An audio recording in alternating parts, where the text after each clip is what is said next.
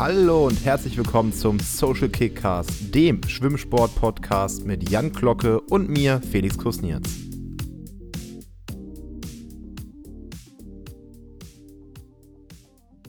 Ja, auch von meiner Seite Hallo zusammen, der besagte Jan Glocke aus dem Intro gerade bin ich.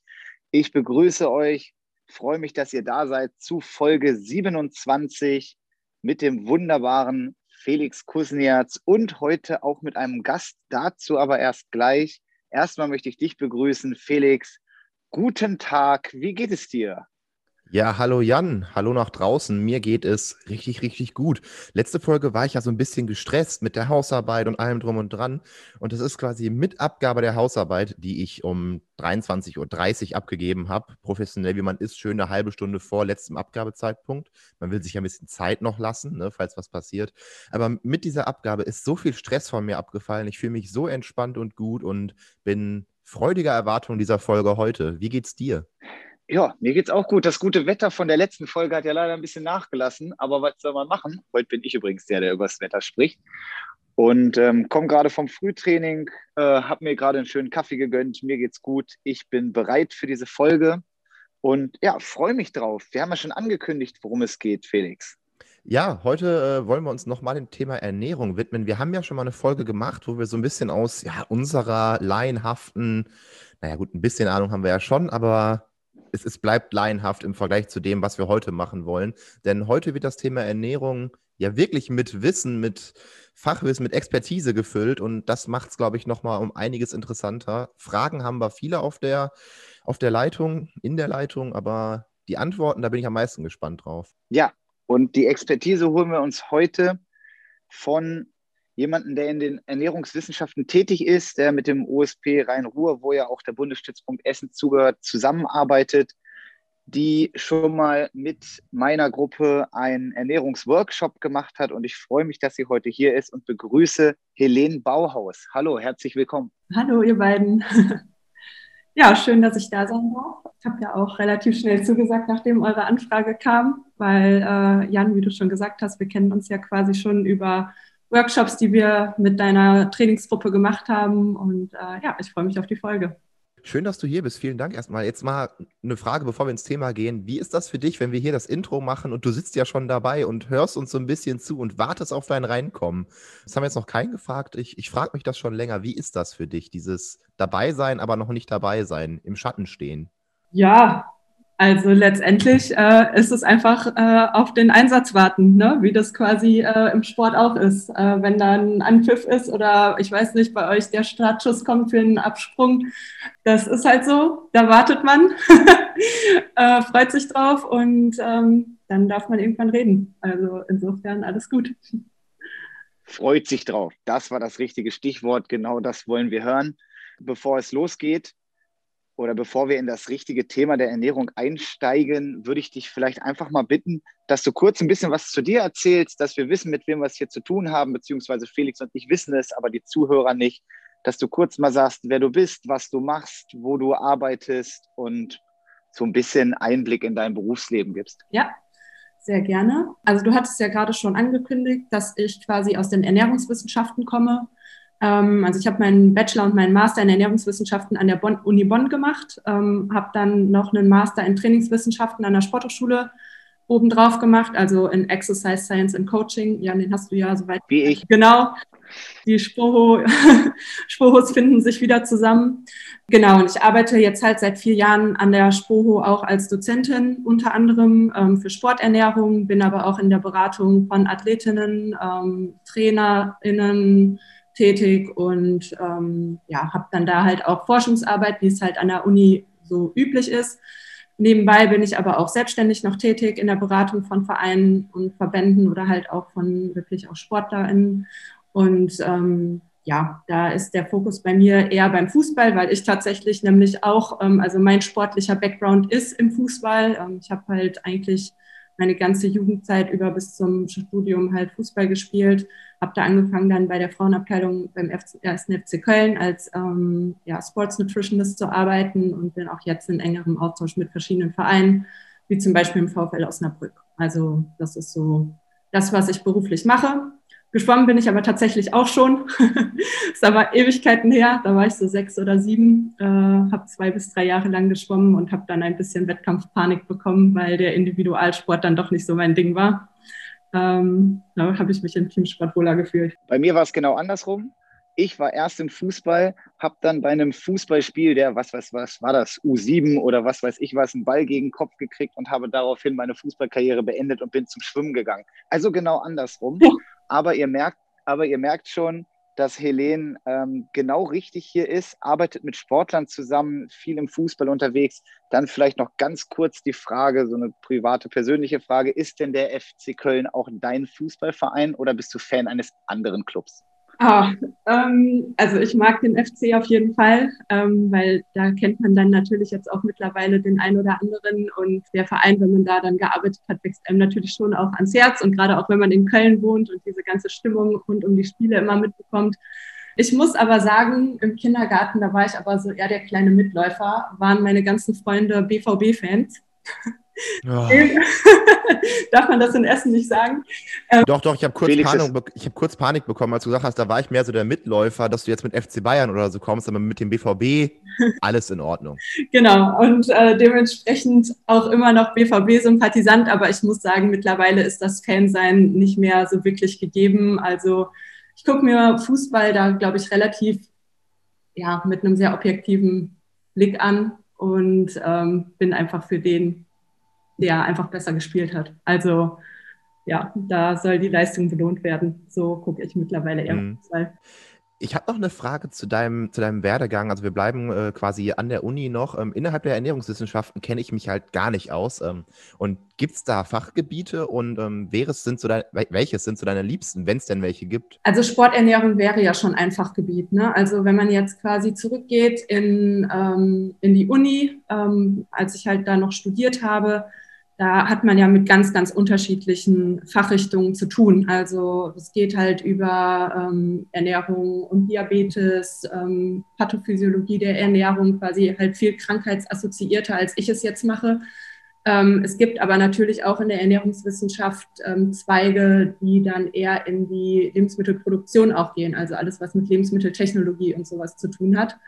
Ähm, da hatte ich da tatsächlich auch im Bachelor noch den einen oder anderen Kurs zu, aber bei mir hat sich dann relativ schnell herausgestellt, mhm. dass ich mich eher so für den physiologischen Part interessiere und dann dadurch, dass halt irgendwie Sport immer schon so mein Leben begleitet hat und ich dann halt gemerkt habe, okay, Sporternährung ist eine Fachrichtung, mit der man auch beruflich sogar was anfangen kann, hat sich dann für mich dann relativ schnell herauskristallisiert, dass ich mich dann halt mit der Sporternährung ähm, tiefergehend befassen möchte. Und klar, auch in der Sporternährung gibt es nochmal einzelne Fachrichtungen. Ähm, aber ich denke, gerade wenn man mit Athleten auch viel zusammenarbeitet, ist es wichtig, dass man halt irgendwie aus allen Bereichen eine Grund, ein Grundwissen hat. Ähm, und dieses ganz spezifische Wissen ist dann halt eher für die Forschung entscheidend. Ja. Genau. Aber deine Idee jetzt für, für deine weitere, zumindest mittelfristige Karriere in der Sporternährung ist jetzt erstmal, dass du mit Athleten zusammenarbeitest und nicht komplett in die Forschung gehst und ähm, ja, Studien beackerst? Ja, also beziehungsweise ich versuche das zu verbinden. Ich möchte halt okay. mehr im Bereich Ernährungswissen bei Sportlern machen, ähm, das Ernährungswissen untersuchen, ähm, gucken, wie ist auch der Ernährungsstatus damit assoziiert. Also heißt es quasi, dass Athleten, die sich besser oder die mehr wissen, sich auch gleichzeitig sportgerechter ernähren. Ähm, wie kann man mit Interventionen das Ernährungswissen verbessern? So, das ist ja auch irgendwo ein Forschungsfeld, ähm, ist aber halt sehr, sehr nah an dem, was halt auch am Ende in der Praxis umgesetzt werden muss. Und ja, das ist so das, was, was mir jetzt so in den nächsten Jahren vorschwebt. Hm. Ich finde das übrigens cool. Ähm, also ich finde, man merkt, dass du noch äh, an der Uni, in der Forschung, in der Lehre aktiv bist. Ich finde das cool, wie du im Sprachflow genders. Und das gelingt mir noch nicht so gut. Ich finde das sehr, sehr beeindruckend, dass dir das so gut, ja, so gut gelingt. Ich habe ein bisschen Angst vor meiner Bachelorarbeit, die ich bald schreiben muss, wo genau das dann für mich ein Riesenthema wird. Deswegen höre ich dir jetzt ganz genau zu. Ja, ist mir auch schon aufgefallen. Mach es mit Fußnote. Also in Schreibe, also in Fließtexten war das immer mit Fußnote. Ah, okay. Ja. Na gut. Aber entsprechend ist es trotzdem sehr beeindruckend. Ich habe noch eine persönliche Frage zu dir. Ich habe dann mal versucht, dich auf Instagram zu finden und kam dann auf den Kanal Kraftfutter Sports Nutrition. Ist das dein Kanal? Das ist mein Kanal, genau. Okay, dann darfst du mir den Kanal gerne auch noch erklären und vielleicht hier ein bisschen Werbung dafür machen, denn ich fand den eigentlich erstmal ganz nett anzusehen. Ach cool, ja, vielen Dank.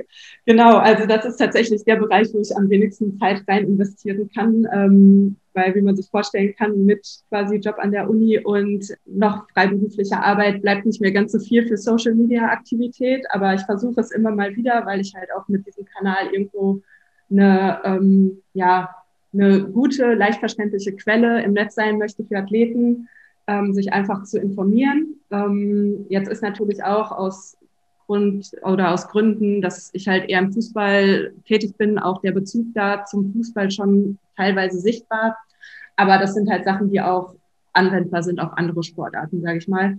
Und ähm, ja, ich versuche in diesem Kanal so ab und zu mal wieder die ein oder andere Studie vorzustellen, ähm, aber auch Rezepte zu posten und dann aber auch zu sagen, für welche Situation sich diese Rezepte eignen und generell ein bisschen dazu motivieren, sich mit der Ernährung auseinanderzusetzen. Ja. Das klingt wirklich super. Also ich würde sagen, wir stellen auf jeden Fall mal einen Link oder einen Hinweis in unsere Folgenbeschreibung auf diesem Kanal du sollst ja auch was davon haben, hier zu sein. vielen Dank. ja, und für die, die die Beschreibung nicht lesen, Kraftfutter, Sports Nutrition. Und auch wenn da nicht so viel kommt, weil du nicht so viel Zeit dafür hast, man kann sich ja recht sicher sein, dass das, was kommt, qualitativ hochwertig ist und man sich da ja auf kleine Happen freuen kann, kleine Wissenshappen. Fantastisch. Ja, Jan, das, das war es bei mir zu den Fragen zu Helene selber. Hast du noch ein paar Fragen? Oder sollen wir so langsam in Richtung Ernährungsthema schwenken? Konkreter werden. Ja, würde ich sagen, oder? Steigen wir mit ein. Ich glaube, das ist ja der Titel der Folge auch und damit wollen wir uns heute beschäftigen.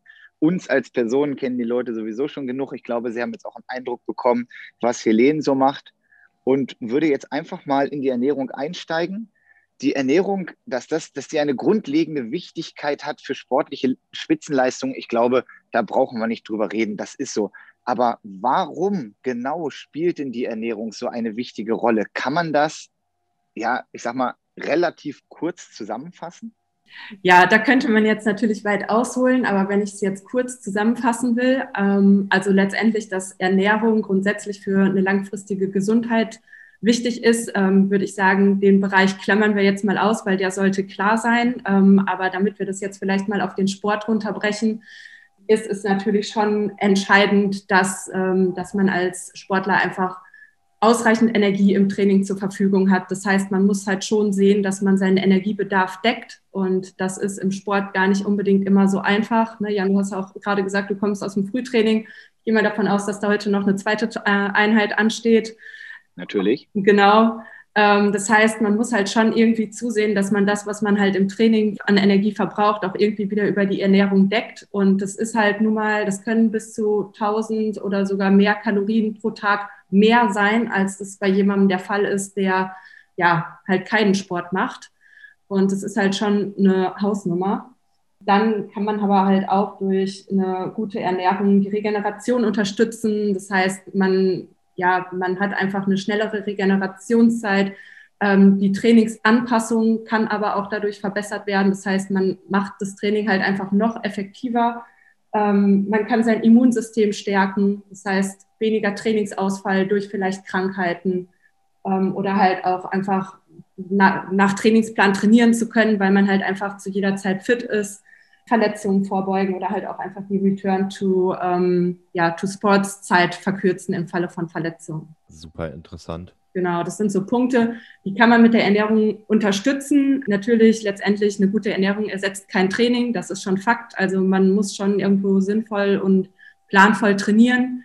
Ähm, aber man kann halt einfach aus seinem Training noch mehr herausholen, wenn man halt einfach auch bei der Ernährung einen gewissen Fokus darauf hat. Naja, wie so oft gibt es ja verschiedene Bausteine, um dann am Ende eine Spitzenleistung zu bringen. Aber man kann ganz klar sagen, dass die Ernährung einer dieser Baustelle darstellt, neben dem Training selbst, neben einer vernünftigen Vor- und Nachbereitung und der Sportpsychologie. Ich glaube, das sind so die, die größten Bereiche, die es gibt äh, um dann am Ende Spitzenleistungen zu bringen. Und deswegen haben wir heute uns entschieden, das Thema Ernährung mit dir zu, äh, anzugehen. Meine Frage wäre jetzt, gibt es irgendwelche Basics, irgendwelche Grundlagen, die du sagst, völlig egal, welchen Sport ihr macht, teilweise sogar auch egal, auf welchem Leistungsniveau, das solltet ihr beachten? Ja, also der Punkt Energiebedarf decken, der ist in, in jeder Sportart natürlich entscheidend. Ähm, dazu muss man ungefähr natürlich wissen, wie viel Energie man verbraucht, aber das kann man auch irgendwo, sage ich mal, grob berechnen und abschätzen. Es gibt ja auch mittlerweile diese Tracker, über die man das, sage ich mal, grob erfassen kann. Ne? Wie genau die sind, steht jetzt auf einem anderen Blatt, aber da kann man sich dran orientieren. Das wäre schon mal Punkt eins. Ähm, dann ist auch entscheidend, Ne, also Kohlenhydrate, Proteine, Fette sind ja so die Makronährstoffe in unserer Ernährung, dass man da halt einfach ja das sinnvoll aufteilt, ähm, quasi in Anlehnung an, an das, was man trainiert, einfach die Kohlenhydratzufuhr auch dann erhöht, wenn jetzt zum Beispiel die Trainingsumfänge mal höher werden oder Trainingsintensitäten höher sind und ähm, Mikronährstoffe. Das heißt, ähm, da gehören vor allem auch Vitamine und Mineralstoffe zu, dass man die auch abdeckt. Und das ist halt ganz entscheidend. Vitamine und Mineralstoffe sind zwar jetzt grundsätzlich nicht dazu da, um Energie zuzuführen, aber die haben halt trotzdem ihre Berechtigung. Also sind zum Beispiel beteiligt am Energiestoffwechsel, aber auch am Knochenstoffwechsel, unterstützen das Immunsystem, aber auch die Muskelkontraktion. Und äh, deshalb ist es schon eigentlich in jeder Sportart wichtig, dass man, sag ich mal, diese Basics ähm, oder sich mit diesen Basics irgendwie ausreichend versorgt um, ja, um einfach da das Gleichgewicht zu haben und damit alle Körperfunktionen so funktionieren, wie sie auch funktionieren sollten. Hm. Jetzt ist ein großer Punkt, den du gesagt hast, dass man ja die Energiezufuhr der, dem Energieverbrauch anpasst. Kannst du ganz, ganz grob mal eine Zahl in den Raum werfen, ähm, wie viel jetzt ein XY alter Sportler, sagen wir 16 Jahre alter Sportler oder Sportlerin am Tag mit zwei Trainingseinheiten verbrennt und was das in Nahrungsmittel ungefähr bedeuten könnte. Also ganz, ganz grob. Wir wollen ja gleich nochmal durch einen Tag gehen, ernährungstechnisch, aber jetzt schon mal grob, was verbrennt man ungefähr und was müsste man alles zu sich nehmen, um das äh, in Masse zu sich, also mhm. aufzufüllen? Ja, also das kommt extremst darauf an, also die, die Schwankungsbreite, die kann schon groß sein. Also es kommt jetzt halt schon mal aufs Geschlecht an, ähm, auf die Größe, aufs Körpergewicht. Also jemand, der weiblich ist, klein und zierlich zum Beispiel, verbraucht wesentlich weniger als jemand, der groß ist, männlich ist und relativ schwer ist. Ähm, also das kann man mm, ja. so sagen. Ähm, und da, da kann die Schwankungsbreite extrem groß sein. Aber ich sage jetzt mal so, die Range 2500 bis 3500 die, die gibt es da schon jetzt ähm, so an, an einem normalen Trainingstag. Mhm. Und, und, und was hieße das in Brötchen? Oha. Also, wenn man jetzt rechnet, ein Brötchen hätte ungefähr so 200 Kalorien. Unbelegt? Unbelegt, genau. Ja, gut, das kann sich dann ja jeder selber ausrechnen. Ich versuche gerade einfach irgendwie so, so was Hand, so zum in die Hand nehmen zu finden, wie man sich das ausmalen kann, was man, was man verbrennt und was man zu sich nimmt. Und wenn man sich dann überlegt, okay, ein Brötchen unbelegt, 200 Kalorien, belegt vielleicht dann, keine Ahnung, wie dick du es belegst, sagen wir mal 300, dann musst du trotzdem immer noch sehr viele Brötchen essen am Tag, um das aufzufüllen. Und ja. gut, das wäre dann ein bisschen einseitig, aber um mal was in der Hand zu haben, ein Bild voll im Kopf zu haben, genau. was das so bedeuten könnte. Beziehungsweise da muss man aufpassen, korrigiere mich, Helene, wenn ich da falsch liege, aber diese 2500 bis 3500 Kalorien beziehen sich mit dem Grundumsatz, den man sowieso schon hat durch sein normales Leben, richtig? Genau, also es wäre jetzt nicht nur so. Trainingseinheit.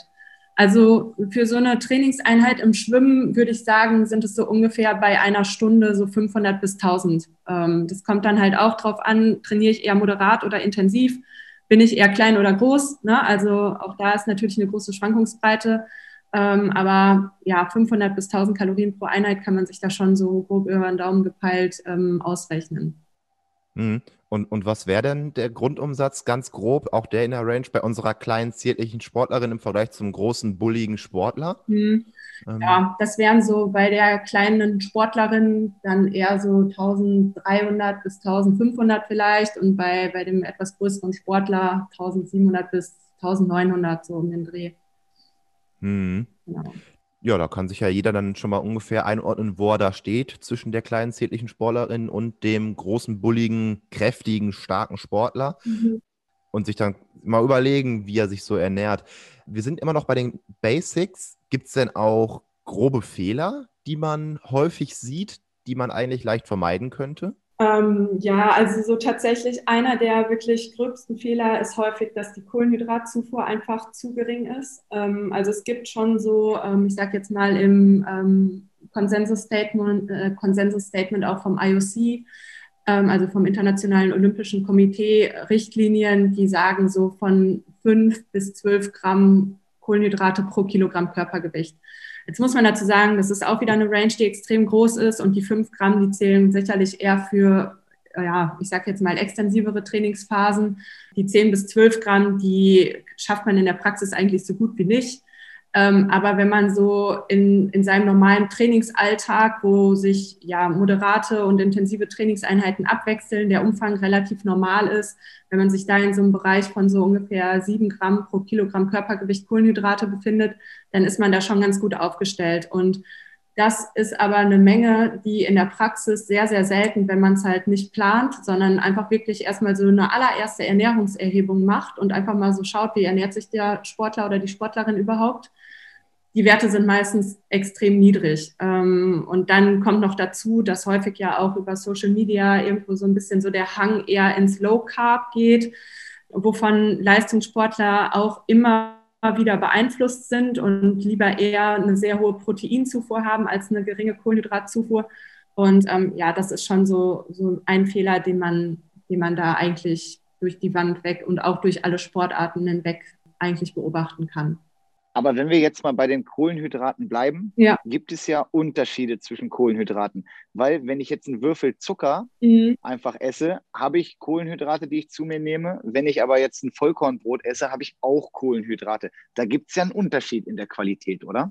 Genau, da gibt es einen Unterschied in der Qualität, der sich vor allem durch, ähm, ja, das ist halt auch wieder ein bisschen Physiologie, ähm, durch die Insulinantwort bemerkbar macht. Also das heißt, wenn wir sehr glukosereiche Kohlenhydrate essen, also dazu gehört jetzt halt zum Beispiel nämlich sowas wie Würfelzucker oder halt auch Maltodextrin, sagt vielleicht dem einen oder anderen was, ja, oder auch wirklich reiner Traubenzucker, dann sehen wir zum Beispiel einen relativ hohen Anstieg vom Insulinspiegel. Und ähm, das ist etwas, was wir langfristig und dauerhaft nicht haben wollen unbedingt, auch eher aus gesundheitlichen Gründen natürlich. Ähm, und deswegen ist es schon, macht es schon Sinn, dass einfach ähm, in der Alltagsernährung wirklich eher auf komplexere Kohlenhydrate äh, zurückgegriffen wird, die gleichzeitig auch einen hohen Ballaststoffanteil haben. Und das sind dann halt nur mal Kohlenhydrate, die aus sowas wie Vollkornprodukten kommen. Ne? Also Vollkornnudeln, Vollkornreis, ähm, Vollkornbrot. Genau, aber da muss man auch tatsächlich einfach nochmal unterscheiden, weil in der sportlichen Belastung selber zum Beispiel da kann uns etwas wie Zucker zum Beispiel schon mal auch helfen, weil der, ja, weil die Energie aus dem Zucker viel, viel schneller verfügbar ist. Also unser, unser Darm kann das schneller aufnehmen und äh, dementsprechend gelangt es schneller ins Blut. Und wenn wir die Energie schnell zur Verfügung haben wollen, kann es Sinn machen, in solchen Situationen, wo wir zum Beispiel uns im Wettkampf befinden oder kurz vorm Training sind, schon auch eher ja, Lebensmittel zu uns zu nehmen, die halt jetzt nicht unbedingt Vollkornprodukte sind. Mhm. Also zusammengefasst haben wir Vollkornprodukte im Alltag, aber so nah am Training oder einer Wettkampfbelastung sind die kurzen, also die kurzen Zucker, also diese Einfachzucker, Traubenzucker, all sowas eigentlich effektiver, um schnell Energie zu bekommen. Genau, so kann man es eigentlich wie, fassen. Wie ist es denn mit der guten deutschen Kartoffel? Hm. Die gute deutsche Kartoffel, die gehört dann eher zu den komplexeren Kohlenhydraten, also sie hat einen sehr hohen Stärkeanteil. Dementsprechend ist auch hier ja die Energie langfristig länger verfügbar, nicht so schnell verfügbar wie jetzt bei diesen mhm. fettigen Kohlenhydraten, ähm, aber ist jetzt natürlich per se kein Vollkornprodukt, aber ist trotzdem in der Alltagsernährung trotzdem sehr gut geeignet. Man muss aber dazu sagen, dass die Kohlenhydratdichte in der Kartoffel nicht ganz so hoch ist. Das heißt, gerade wenn wir einen ganz besonders hohen Bedarf an Kohlenhydraten haben, macht es schon eher Sinn, Nudeln oder Reis zu essen, weil einfach von Kartoffeln, die, ja, wie gesagt, die Kohlenhydratdichte nicht so dicht ist. Oh, Jetzt, ich habe lange meine Ernährung jetzt im letzten Jahr äh, getrackt mit eben Fitness-Tracker, um zu gucken, wie viel ich verbrenne und auch der dazugehörigen App Ernährung. Und da ist für mich rausgekommen, okay, die Kartoffel ist super, weil die weniger kalorisch ist. Das hängt dann wahrscheinlich mit der Kohlenhydratdichte zusammen, richtig? Genau, ja, richtig. Also die Kartoffel besteht halt einfach auch noch aus einem großen Teil aus Wasser äh, deswegen hat die halt auch nicht ganz so viel Energie, beziehungsweise nicht ganz so viel Kalorien und dementsprechend auch weniger Kohlenhydrate. Genauso ist es. Das heißt, ich freue mich dann total, dass die weniger Kohlenhydrate hat, äh, weniger Kalorien hat, weil ich will ja abnehmen und nehme dabei bei unwissend in Kauf, dass ich eigentlich weniger Energie zu mir nehme. Finde ich jetzt super interessant. Direkt was gelernt heute. Schreibe ich mir auf. Perfekt. Aber wenn du abnehmen möchtest oder beziehungsweise Gewicht reduzieren musst, ist es ja auch wiederum gut, Lebensmittel zu essen, die nicht so eine hohe Energiedichte haben. Das stimmt, das hat äh, sehr geholfen. Jetzt habe ich das, genau das Ganze halt mit Fitness-Tracker gemacht, um zu gucken, wie viel ich verbrenne ungefähr und mit App. Hast du denn da Basic-Tipps? Wir reden jetzt ja super viel davon, dass Ernährung abhängig ist von der Intensität der Trainingseinheit, von allem Möglichen. Hast du da Basic-Tipps für den Alltag, wie zum Beispiel, ich schreibe mir auf, was ich esse? Meinst du jetzt, wenn man seine eigene Ernährung optimieren möchte? Genau, wenn man wissen möchte, an welchen Stellschrauben man drehen sollte. Genau. Ja, also grundsätzlich würde ich mir als allererstes mal, wenn ich das jetzt ohne Hilfe machen möchte, ne, also äh, am einfachsten ist es natürlich immer, ähm, sich jemanden zu suchen, der, ähm, sag ich mal, die Expertise in dem Bereich hat und der den Weg mit einem gehen kann, weil da auch objektiv nochmal jemand drauf schaut. Also letztendlich mhm. neigen wir ja auch alle ganz gerne dazu, aus Bequemlichkeit uns selber so ein bisschen zu verarschen, ähm, sag ich mal. ähm, Stimmt. Genau. Aber wenn man jetzt die Möglichkeit nicht hat, weil mir ist ja auch bewusst, dass es jetzt sich vielleicht nicht unbedingt jeder leisten kann oder nicht jeder irgendwie zum Beispiel über die Olympiastützpunkte die Möglichkeit dazu hat, sich da professionell Hilfe zu holen. Ähm, da würde ich mir an der Stelle erstmal überlegen, so an welcher Stellschraube will ich denn genau drehen. Also merke ich, dass mir bestimmte Dinge nicht gut tun, dass ich mich vielleicht in bestimmten Trainingseinheiten nicht so fit fühle. Ähm, und dann würde ich zum Beispiel anfangen, erstmal meine Ernährung rund ums Training aufzuschreiben. Also wenn es jetzt zum Beispiel nämlich genau diese Trainingseinheit ist. Oder wenn ich merke, ich regeneriere irgendwie nicht so richtig gut, ähm, dann würde ich halt schauen, okay, was esse ich denn immer irgendwie nach dem Training? Sind da vielleicht Sachen dabei, die jetzt nicht so optimal sind? Also, dass ich mir erstmal so kleinschrittig Gedanken mache, weil ich glaube, das Große und Ganze von vornherein zu betrachten, wenn man es komplett alleine macht, ist äh, sehr, sehr schwierig. Aber es hilft auf jeden Fall schon, quasi wie so ein Trainingstagebuch, auch seine Ernährung da irgendwo mit zu notieren, um, um einfach da, glaube ich, ein höheres Bewusstsein zu schaffen und auch eventuell ja eine Systematik zu erkennen. So, was tut mir gut, was tut mir nicht gut, nach welchen Lebensmitteln habe ich mich im Training gut gefühlt, nach welchen Lebensmitteln fühle ich mich im Training eher schlecht. Und ich glaube, da kann man schon einiges ähm, ja, für sich selber optimieren. Okay, also man geht einfach auch so ein bisschen nach seinem Wohlbefinden. Damit liegt man ja tatsächlich in vielen Bereichen des Lebens ziemlich gut, habe ich ja selbst auch schon gemerkt. Aber du hast es gerade schon angesprochen und das war ja eigentlich schon so ein bisschen unser nächster Themenkomplex, auf den ich jetzt gerne kommen würde so ein Trainingstag. Mhm. Und jetzt würde mich mal interessieren, was wäre denn aus deiner Sicht ein geeignetes Frühstück für einen Nachwuchsleistungssportler oder Leistungssportler? Mhm. Da kommt jetzt, also man muss jetzt natürlich erstmal überlegen, wann ist die Trainingseinheit. Deswegen wäre das jetzt meine Gegenfrage zu deiner Frage. Also wenn wir Frühtraining haben, dann ist das meist so um 6 Uhr morgens. Ja. Ähm, das Frühstück fällt da immer sehr, sehr kurz aus. Teilweise wird gar nicht gefrühstückt. Mhm. Ähm, gehen wir, nehmen wir doch mal dieses konkrete Beispiel mit einem Frühtraining sehr früh morgens. Okay. Also grundsätzlich, wenn man jetzt davor nicht unbedingt frühstücken möchte, es, kommt es ein bisschen auf das Trainingsziel an. Also ich sag mal, wenn ihr jetzt im GA1-Bereich -Train, äh, trainiert zum Beispiel, ähm, da würde ich sagen, muss man jetzt nicht unbedingt frühstücken. Also ähm, so ein moderates Training ähm, ohne Frühstück ist dann auch wieder vielleicht, ja, sage ich mal, ganz gut, um den Fettstoffwechsel auch zu trainieren.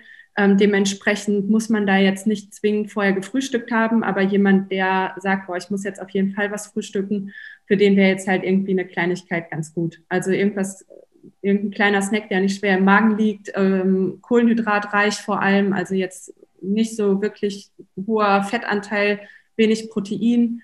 Also da wäre jetzt, sage ich mal, so ein Müsli-Riegel ganz gut oder auch einfach ein Stück Obst. Oder man macht sich einfach wirklich ein kleines Müsli. Also je nachdem, wie viel man da auch einfach schafft. Wenn man um 6 Uhr okay. Training hat, dann frühstückt man ja jetzt nicht um drei oder vier sondern halt wahrscheinlich kurz. Aber vermutlich, wenn man dann vor dem Training nicht frühstückt, ist es wichtig, danach aber vernünftig und ausgiebig zu frühstücken, oder? Ja, genau. Und ähm, danach wäre dann halt wichtig, dass da vor allem ähm, Kohlenhydrate und Proteine im Frühstück vorkommen. Das heißt, es kann halt wirklich einfach Müsli mit Joghurt oder Quark oder es kann auch ein Sojaquark oder Sojajoghurt sein. Und dann halt irgendwie noch Obst, ein paar Mandeln oder irgendwas dazu. Also ich sage jetzt mal so, das wäre so das Basic Müsli-Frühstück. Wenn wir jetzt aber eher jemanden haben, der lieber Brot frühstückt, dann wäre halt das Brot gut und dann vielleicht irgendwie Eier dazu oder ein ähm, Aufstrich, der halt auch proteinreich ist. Also das wäre halt, sage ich jetzt mal, so ein gutes Frühstück für jemanden, der, der vom Training kommt. Hm. Du grenzt die Lebensmittel jetzt ja gerade immer total breit ein, also total grob ein, was ja an sich super ist, weil es ja allen die Möglichkeit lässt, selbst zu entscheiden, was sie letztendlich essen. Und ich glaube, korrigiere mich, das ist auch so ein bisschen deine Intention, oder? Ja, genau. Also ich finde halt, man kann jetzt nicht äh, jemandem irgendwas an Lebensmitteln aufzwängen, was überhaupt nicht ähm, seinem Geschmack entspricht. Und ich finde, da sollte man schon immer darauf eingehen, dass man ähm, ja schaut, was, was isst die Person natürlicherweise einfach auch gerne und wenn mhm. es halt jemand ist, der eher herzhaft frühstückt, dann schaut man halt, dass man die Nährstoffe über, ja, über, über solche Sachen halt abdeckt. Und wenn jemand halt lieber eher süß frühstückt, dann schaut man halt, wie kriegt man die Nährstoffe, die er braucht, über ein Müsli halt rein. Und das ähm, finde ich ist halt schon, sollte man schon immer berücksichtigen. Ja, finde ich auch erstmal super den Ansatz. Aber Kennst du vielleicht irgendwie eine Internetseite oder ein gutes Buch, das Lebensmittel so ein bisschen kategorisiert und wo, wo man schnell herausfinden kann, okay, ich möchte jetzt heute Morgen das und das, was die Helene mir im Podcast erzählt hat, beachten und suche mir dann da auf dieser Internetseite oder in diesem Buch die passenden Lebensmittel oder aus einem Potpourri an Lebensmitteln das, was mir schmeckt? Hast du da vielleicht einen Praxistipp? Wenn man jetzt einfach bei Google proteinreiche Lebensmittel googelt, dann wird einem eigentlich ja schon eine Liste angezeigt oder man googelt halt äh, kohlenhydratreiche Lebensmittel, dann ähm, funktioniert das eigentlich auch ganz gut, dass einem da direkt so Lebensmittellisten angezeigt werden. Ja, der Freund und Helfer Google, das ja wenig überraschend, hätte ich mir denken können. ja, ich kann aber auch noch mal überlegen, dann könnt ihr die in die Show Notes eventuell noch mit reinschreiben.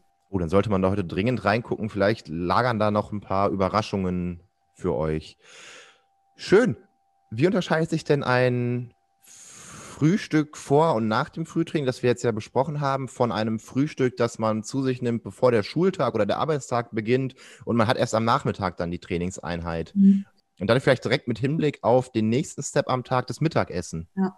Also wenn man jetzt morgens früh nicht trainiert hat, dann kann das Frühstück halt einfach ein bisschen kleiner ausfallen. Ähm, muss jetzt nicht so üppig sein. Und da wäre dann auch einfach entscheidend, es muss, also es sollte halt einfach auch kohlenhydratreich sein mit einer Proteinquelle und relativ fettarm. Also es sind, sage ich mal, relativ ähnliche Richtlinien, aber die Portion kann halt einfach ein bisschen kleiner sein, weil dadurch, dass wir ja auch ähm, an dem ganzen Tag dann ein bisschen weniger trainieren, braucht man nicht ganz so viel Energie und ähm, deswegen wäre das einfach da zu berücksichtigen. Genau, und dann zum Mittagessen. Da wäre halt gut, wenn man das irgendwie so timet, dass es nicht irgendwie direkt kurz vor einer Trainingseinheit ist, weil Mittagessen sollte halt ja schon eine größere Portion auch sein. Das heißt, man sollte jetzt nicht unbedingt eine Stunde vorm Training essen, sondern es wäre ganz gut, wenn man es hinbekommt, dass man so drei bis vier Stunden vorm Training ähm, zum Mittagessen kommt. Und da wäre jetzt zum Beispiel tatsächlich einfach so die klassische Pasta mit irgendeiner Gemüsesoße gut. Ähm, man kann noch eine Proteinquelle mit einbauen, muss man aber jetzt nicht zwingend, ähm, wenn man noch vor einer nächsten Trainingseinheit steht. Man kann es aber auch mit allen möglichen anderen Kohlenhydratquellen machen, das heißt Couscous, Bulgur, es gibt noch Reis. Also das eignet sich eigentlich alles so als die Basis, sage ich mal. Das sollte den Hauptteil des Tellers ausmachen und dann irgendwas an Gemüse dazu. Und ähm, jemand, der halt schon eher Probleme hat, also so, ich sage jetzt mal, Verdauungsprobleme hat und sich auch im Training oft dann noch schwer fühlt, wenn er mittags so groß gegessen hat, der könnte mal schauen, ob er vielleicht da eher ballaststoffreich ist. Das heißt ähm, zum Beispiel noch eine große Portion Salat dazu, ähm, weil das könnte dann häufig ein Grund sein. Ähm, und dann vielleicht eher statt einem Salat gekochtes Gemüse nehmen, weil gekochtes Gemüse halt einfach ein bisschen weniger Ballaststoffe hat als Salat. Wieder ein, ein schöner kleiner Tipp, finde ich, finde ich sehr gut. Jetzt noch eine kleine konkrete Frage und zwar haben wir bestimmte Mensa-Zeiten, die sind leider so, wie sie sind. Mhm. Und teilweise ist es einfach nicht möglich, dass sie drei bis vier Stunden zwischen Mittagessen und Training haben, sondern manchmal nur anderthalb bis zwei. Sollte sich das irgendwie auf die Ernährung äh, irgendwie ausspielen oder ist das in dem Sinne egal? Ja, da wäre gut, wenn man vielleicht, also man weiß es ja vorher schon, ähm, dass man sich vielleicht beim Frühstück ähm, nochmal einen weiteren Snack auf jeden Fall einpackt, den man dann irgendwann um die Mittagszeit rum essen kann, ähm, weil ihr dann ja wahrscheinlich erstmal nochmal ein bisschen Zeit bis zum Mittagessen habt und dann zum Mittagessen halt eine etwas kleinere Portion habt. Also man teilt sozusagen die Portionen aus einem großen Mittagessen in zwei kleinere Portionen auf. Also das wäre so vielleicht der Tipp, den ich da geben kann, ähm, weil man kann natürlich nicht die gleiche Größe oder die gleiche Portionsgröße essen, wenn man anderthalb Stunden später ins Wasser muss. Also das ähm, wird nicht funktionieren. Ja, das klingt logisch. Aber ich verstehe das richtig, das Mittagessen sollte schon die größte Mahlzeit des Tages sein ähm, kohlenhydratreichste, sage ich jetzt mal so. Es muss jetzt nicht die allergrößte sein, aber es ist halt einfach wichtig, dass es eine Hauptmahlzeit am, äh, zum Mittag oder ja zur Mittagszeit gibt, weil ähm, ansonsten kriegt ihr am Ende wieder ne, das Thema Energie am Ende des Tages ein Problem mit der Gesamtenergiezufuhr, weil man dann am Abend auch nicht mehr so viel essen kann, dass man ein Mittagessen, das man eventuell geskippt hat oder wo man super wenig nur gegessen hat, dann noch ausgleichen müsste, theoretisch, und das funktioniert halt nicht. Mhm. Man kann nicht zwei Portionsgrößen ähm, an einem Abend dann kurz vorm Schlafen essen. Ähm, also das ist halt eigentlich nur, weil man es den Gesamttag betrachtet, ähm, ist es halt wichtig, dass das Mittagessen halt einfach vernünftig ausfällt und mhm. dann nicht einfach nur mal eben irgendwo eine Laugenbrezel beim Bäcker geholt wird oder so. Ich kenne jetzt sehr, sehr viele, ich nenne sie mal willensstarke Esser, die könnten bestimmt zwei Portionen am Abend essen. Also ist das eher eine Könnte-Frage oder eher eine, du solltest nicht dann abends zwei Portionen essen Frage? Nee, also die Leute, die da jetzt keine Probleme mit haben, ähm, bei denen ist es jetzt nicht so das Problem, würde ich sagen. Aber äh, es gibt, das sind, glaube ich, eher die Ausnahmen. Also es gibt genug Leute, die da Probleme mhm. haben. Also einmal die Menge überhaupt zu schaffen und dann hinterher auch noch gut zu schlafen.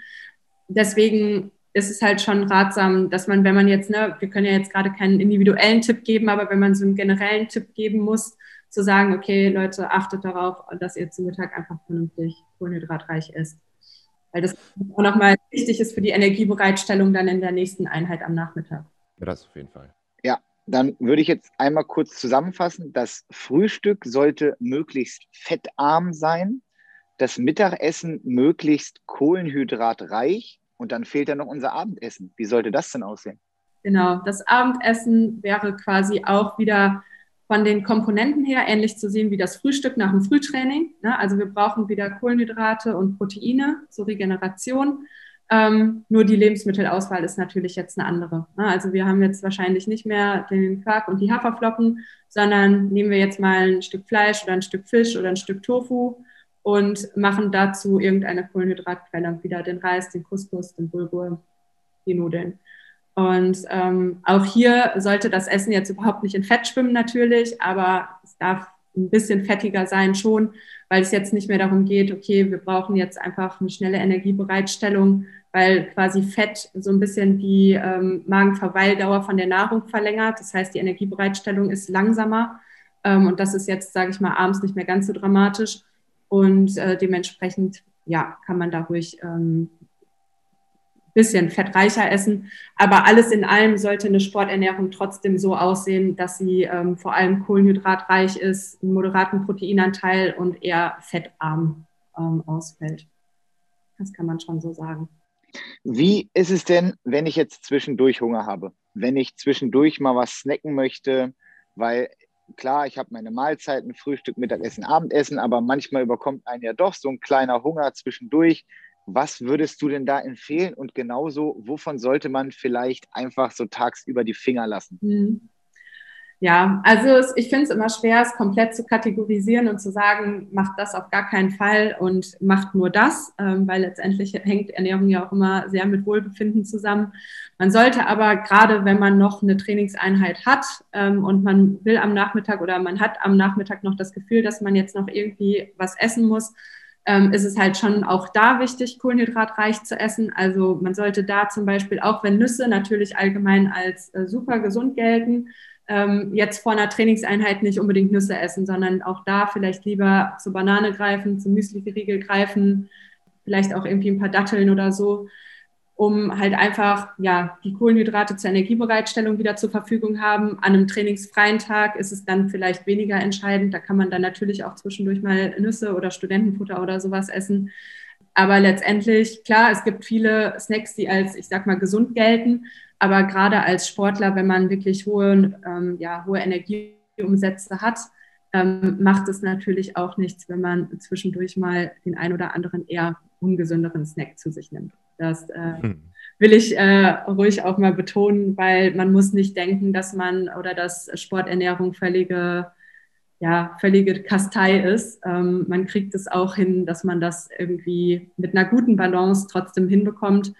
Oder man sucht sich halt irgendwelche Rezepte für kohlenhydratreichen Kuchen zum Beispiel. Oder man backt Bananenbrot, wenn man die Möglichkeit hat. Oder andere fettarme Kuchen die auch super gut schmecken und die sich trotzdem sehr, sehr gut in die Sporternährung integrieren lassen. Und schon wieder spreche ich was beim Cutten ein. Das heißt, hier ist irgendwas passiert, was nicht so ganz in unseren Aufnahmeflow passt. In diesem Fall aber was Schönes eigentlich. Und zwar haben wir uns noch richtig verquatscht. Die Folge geht nochmal 40 Minuten. Und um euch da jetzt nicht zu überfordern und auch nicht so eine lange Folge zu machen, die jetzt irgendwie keiner hören will, weil sie doch irgendwann anstrengend wird, haben wir uns überlegt, wir unterbrechen die Folge hier mit diesem schönen Schlusswort. Ne? Man darf was naschen. Bedacht mit diesem schönen Schlusswort wollen wir jetzt die Folge beenden und nächste Woche gibt es dann erst den zweiten Teil mit Helene Bauhaus zum Thema Ernährung. Bis dahin eine schöne Woche. Macht's gut.